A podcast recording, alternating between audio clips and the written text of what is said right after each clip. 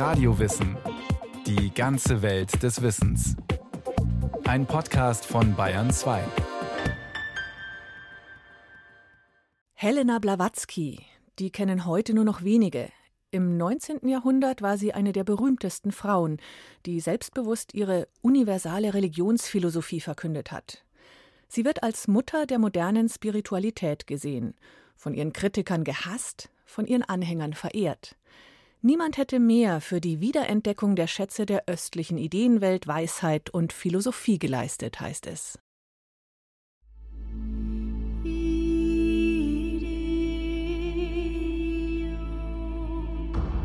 Ich würde mich vollkommen glücklich schätzen, wenn ich den Saum ihres Kleides küssen könnte. Mahatma Gandhi. Eine der vollendetsten, genialsten und interessantesten Schwindlerinnen der Geschichte. Richard Hodgson von der Society for Psychical Research, die parapsychologische Phänomene erforscht. Wer auf ihre Kritiker hört, muss sich hüten, nicht vor Hass taub. Und wer die Zeilen ihrer Anhänger liest, acht geben, nicht vor Bewunderung blind zu werden. Ihre Biografie liegt hinter einem Schleier, gewoben aus Legenden und Fakten. Die ganze, unverhüllte Wahrheit über mein Leben jemals zu offenbaren, ist unmöglich. So weltberühmt sie zu ihrer Zeit auch war, heute ist ihr Name nahezu vergessen. Helena Petrovna Blavatsky. Madame Blavatsky war zweifelsohne eine der bedeutendsten emanzipierten Frauenpersönlichkeiten des 19. Jahrhunderts. Ich bin ein alter buddhistischer Pilger, der in der Welt umherreist um die Wahrheit, die die einzige wahre Religion ist, zu lehren. Blavatsky wird heute als Mutter der modernen Spiritualität gesehen. Sie hat die im ausgehenden 19. Jahrhundert beginnende Renaissance der östlichen Religionen popularisiert und vermittelt, sagt Ursula Keller. Sie ist freie Autorin und Übersetzerin. Zusammen mit Natalia Scharandrak hat sie die Biografie Madame Blavatsky herausgebracht, die im Inselverlag erschienen ist. Wir sprechen ja heute ganz selbstverständlich von Meditation, von östlicher Philosophie. Begriffe wie Karma, Reinkarnation, Nirvana gehören zum Allgemeinwissen. Wir praktizieren Yoga, aber uns ist eben kaum noch bewusst, dass es Helena Blavatsky war, die sehr aktiv dazu beigetragen hat, uns Lehren jenseits des Christentums näher zu bringen. Ihre Werke Isis entschleiert und die Geheimlehre erreichten damals Millionenauflagen und sind bis heute Klassiker der esoterischen Literatur. Zusammen mit dem Amerikaner Henry Steele Olcott gründet Helena Blavatsky 1875 eine der einflussreichsten esoterischen Organisationen, die Theosophische Gesellschaft, die sich selbst als Teil einer universalen, geistigen, intellektuellen und ethischen Bewegung sieht – Ihre Lehre kombiniert unter anderem Elemente aus Christentum, Hinduismus, vor allem aber dem Buddhismus mit eigenen Ideen. Ein exzentrisches Potpourri. Und Blavatsky wollte mit ihrer Lehre nichts Geringeres als endgültige Antworten auf die ewigen Fragen der Menschheit geben, also nach dem Sinn des Lebens, nach Tod und Unsterblichkeit, nach der Existenz von Gott.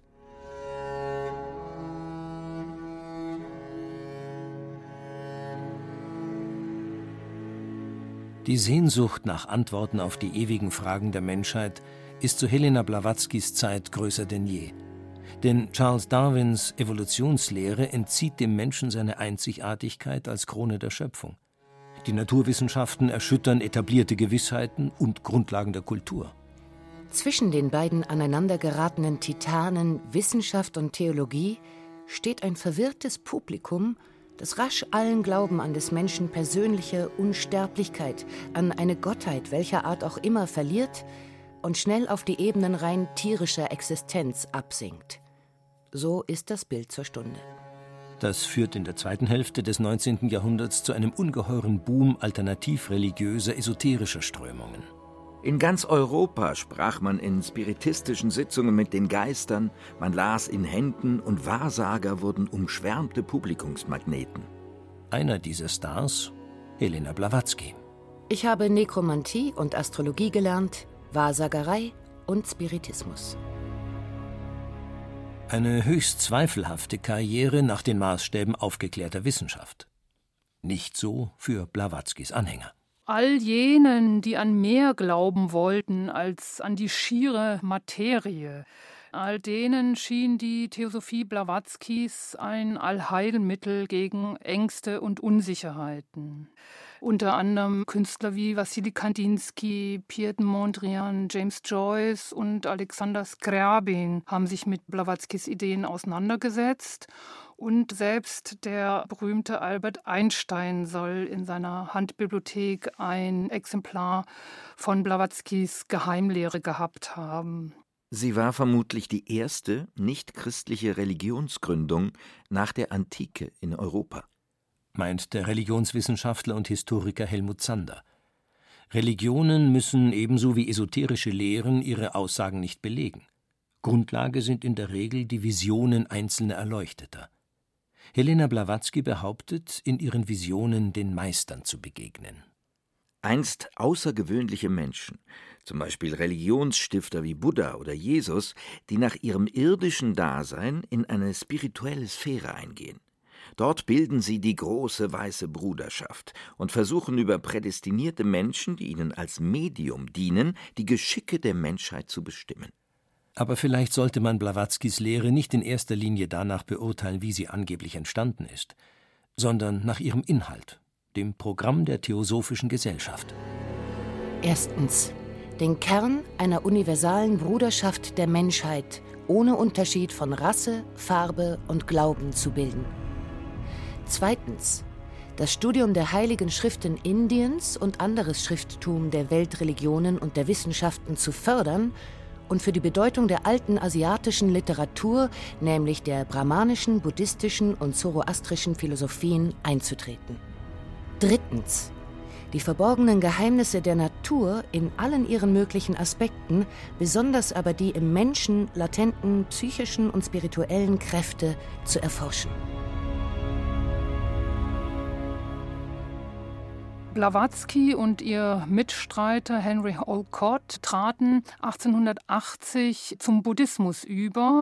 Dieser Übertritt zum Buddhismus wurde von der britischen Kolonialmacht als demonstrative Abkehr vom Christentum gesehen. Und obwohl Blavatsky die britische Verwaltung niemals offen kritisiert hat, galt sie doch mit ihren unerhörten Botschaften von der Gleichheit aller Religionen und Völker rasch als Gegnerin der hegemonialen Macht.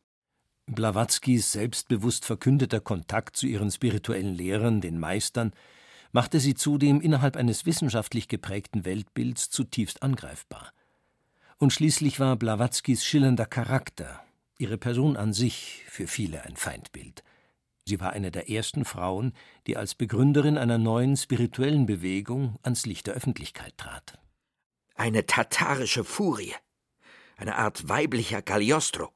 Für mich ist Blavatsky eine durchaus gewöhnungsbedürftige Person, aber wirklich auch eine sehr, sehr sympathische Frau. Also sie hat sich einfach keinerlei Konventionen unterworfen. Sie hat ihre Leibesfülle nicht in Korsetts gezwängt, was durchaus auch im übertragenen Sinne zu verstehen ist. Sie hat geraucht, sie hat geflucht und sie hat wirklich sehr viel bewirkt. Gerade dass sie viel bewirkte, machte der patriarchalen Gesellschaft, die mit selbstbewussten Frauen ohnehin schon ein Problem hatte, besonders Angst. Sie stammte aus einer Familie der russischen Hocharistokratie, in der weibliches Selbstbewusstsein Tradition hatte.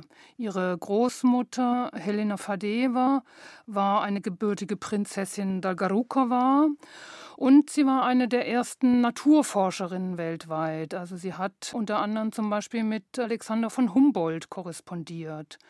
Und Blawatzkis Mutter, Jelena Gahn bzw. von Hahn, war eine der ersten professionellen russischen Schriftstellerinnen.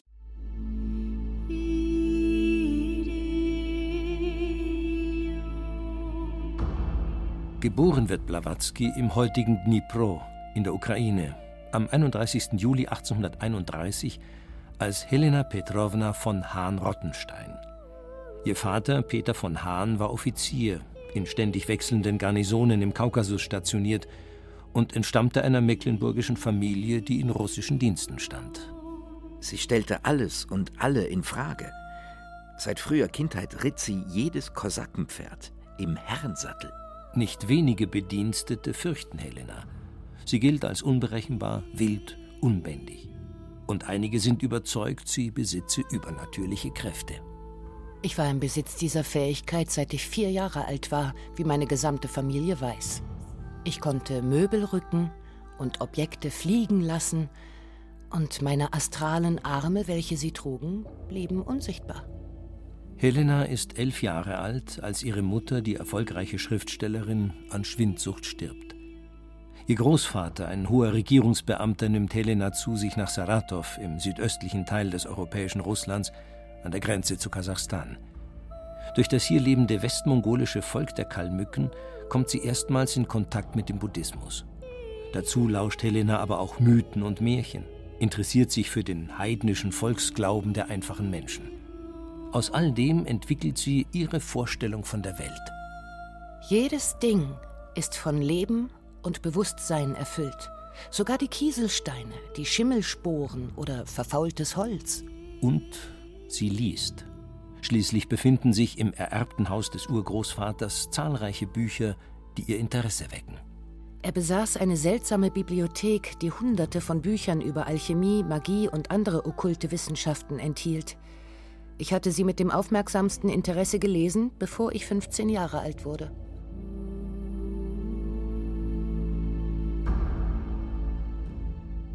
Im Alter von 17 Jahren heiratet Helena aus einer Laune heraus den fast 40-jährigen Nikifor Wassiljewitsch Blavatsky, einen recht durchschnittlichen und auch nicht besonders vermögenden Mann.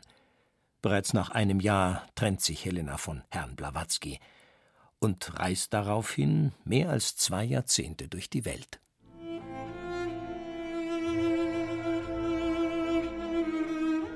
Zwischen 17 und 40 verwischte ich alle Spuren meiner Reisen, wohin auch immer sie mich führten.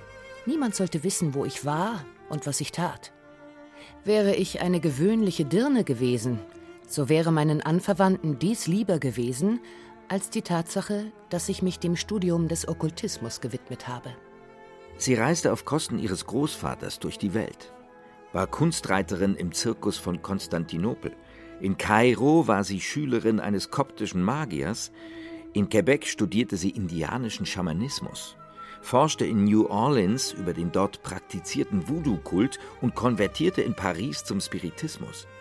Ich habe zu verschiedenen Zeiten sowohl in Klein-Tibet als auch in Groß-Tibet gelebt, in Summe mehr als sieben Jahre lang habe mich in lamaistischen Klöstern aufgehalten und bin darüber hinaus an Orten Tibets gewesen, die niemals zuvor ein europäischer Mensch je besucht hat, ja, die er überhaupt je zu besuchen sich erhoffen darf.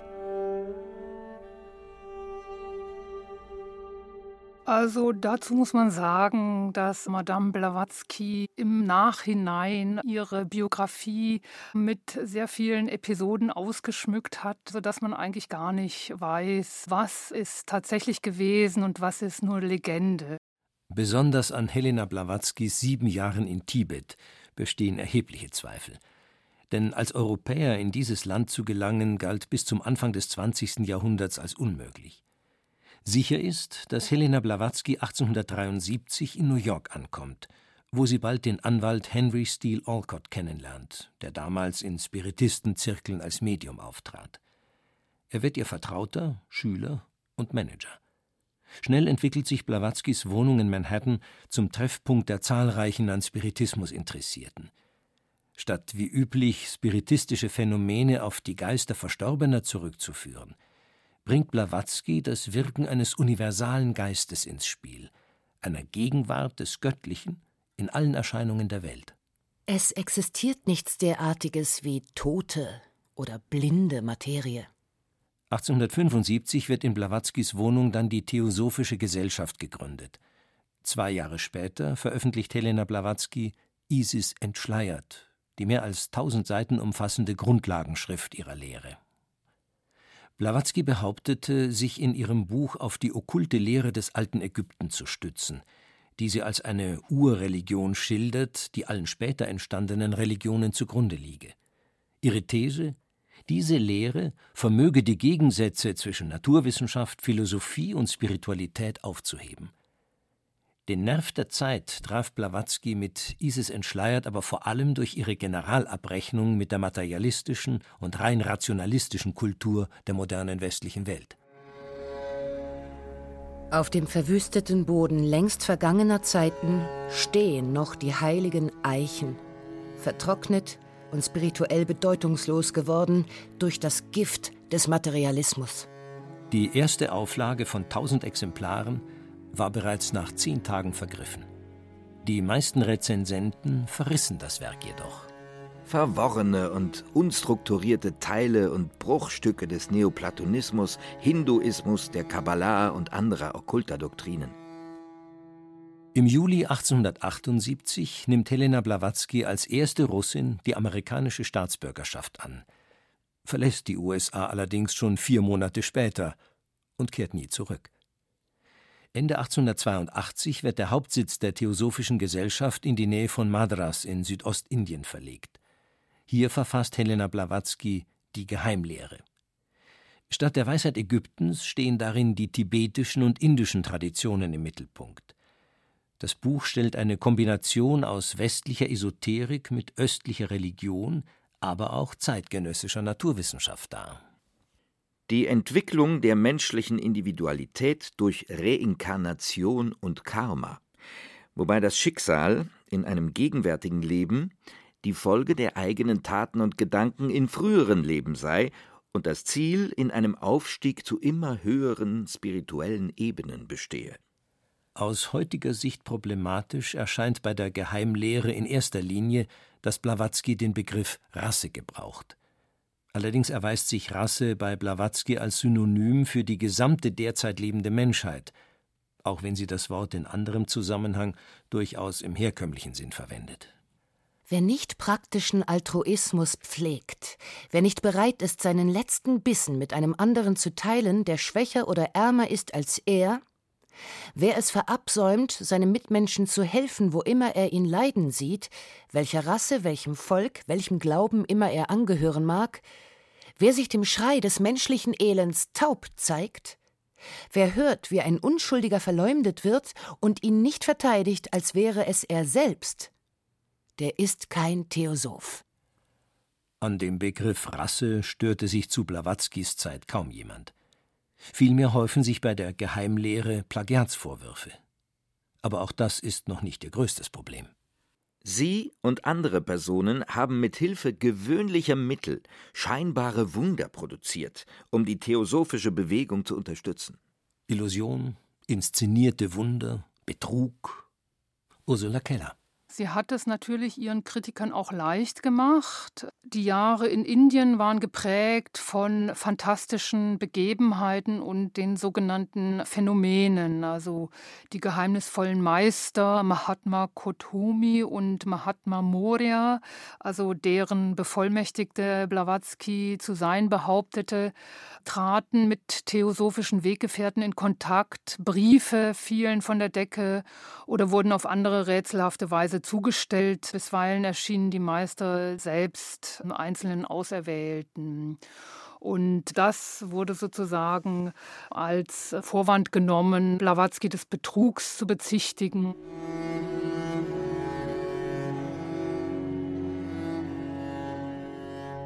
Um Schaden durch den Skandal von der Theosophischen Gesellschaft abzuwenden, beschloss man, Blavatsky solle Indien schnell und unauffällig verlassen, bevor es zu einer Gerichtsverhandlung komme. Von ihren eigenen Freunden verraten, flüchtete Helena Blavatsky am 31. März 1885 aus Indien.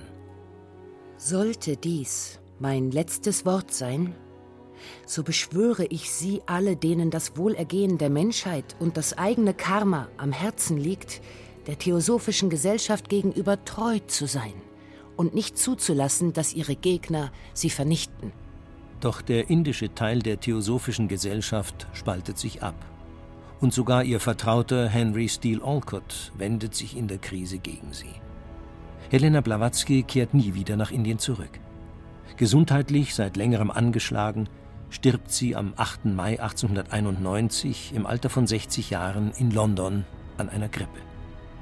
Ihre Geheimlehre wird zum Steinbruch der europäischen Esoterik und des Okkultismus.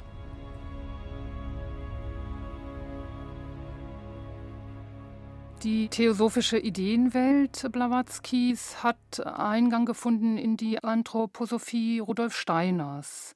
Im deutschen Sprachraum weiß heute kaum jemand was mit dem Namen Blavatsky anzufangen. Dabei war Steiner selbst einige Zeit Generalsekretär der deutschen Sektion der Theosophischen Gesellschaft. Sie hat im Bewusstsein zahlreicher Menschen die Vorstellung vom Leben als Bewährungsprobe bestärkt und sogar fast von neuem entstehen lassen. In dieser Hinsicht ist ihre Lehre in größerer Übereinstimmung mit dem Neuen Testament als viele andere pseudochristliche Lehrmeinungen unserer Tage. Meint der britische Journalist und Friedensaktivist William Thomas Stead in seinem Nachruf 1891. Das kann man natürlich in Zweifel ziehen, jedenfalls mehr als den Leitartikel der New Yorker Herald Tribune aus demselben Jahr. Kein anderer Zeitgenosse hat mehr für die Wiederentdeckung der uns lange Zeit verschlossenen Schätze der östlichen Ideenwelt, Weisheit und Philosophie geleistet. Kein anderer hat wohl so viel dafür getan, deren alte literarische Werke, deren Dimension und Tiefe die westliche Welt so sehr in Erstaunen versetzt hat, ins Bewusstsein zurückzubringen. Und das ist nur die westliche Perspektive. In Indien ist Helena Blavatsky bis heute so etwas wie eine Nationalheilige. Dort hat ihre Lehre einen ideellen Beitrag zur Entkolonialisierung geleistet. Mahatma Gandhi, der Helena Blavatsky 1889 in London persönlich kennengelernt hat, schreibt: Ich erinnere mich auch, dass ich auf Drängen meiner Freunde Madame Blavatskys Schlüssel zur Theosophie las. Dieses Buch regte in mir den Wunsch an, auch Bücher über den Hinduismus zu lesen und belehrte mich eines Besseren über die von den Missionaren verbreitete Behauptung, die Hindu-Lehre sei voller Aberglauben. Aber beförderte sie andererseits nicht gerade den Aberglauben bei ihrer Suche nach der spirituellen Rettungsinsel im endlosen Meer des vergänglichen materiellen Seins? Okkultismus, Esoterik, der Kontakt zu Geistern, Hokuspokus und Magie. Magie und okkulte Wissenschaft als Betrügerei darzustellen, ist eine Beleidigung der menschlichen Natur. Denn die Behauptung, die eine Hälfte der Menschheit hätte die andere viele tausend Jahre lang täuschen und betrügen können, ist absurd und gleichbedeutend mit der Behauptung, die Menschheit habe ausschließlich aus Betrügern und unheilbaren Idioten bestanden. Wo gibt es denn ein Land ohne Magie? Und zu welchen Zeiten war sie je vollständig in Vergessenheit geraten?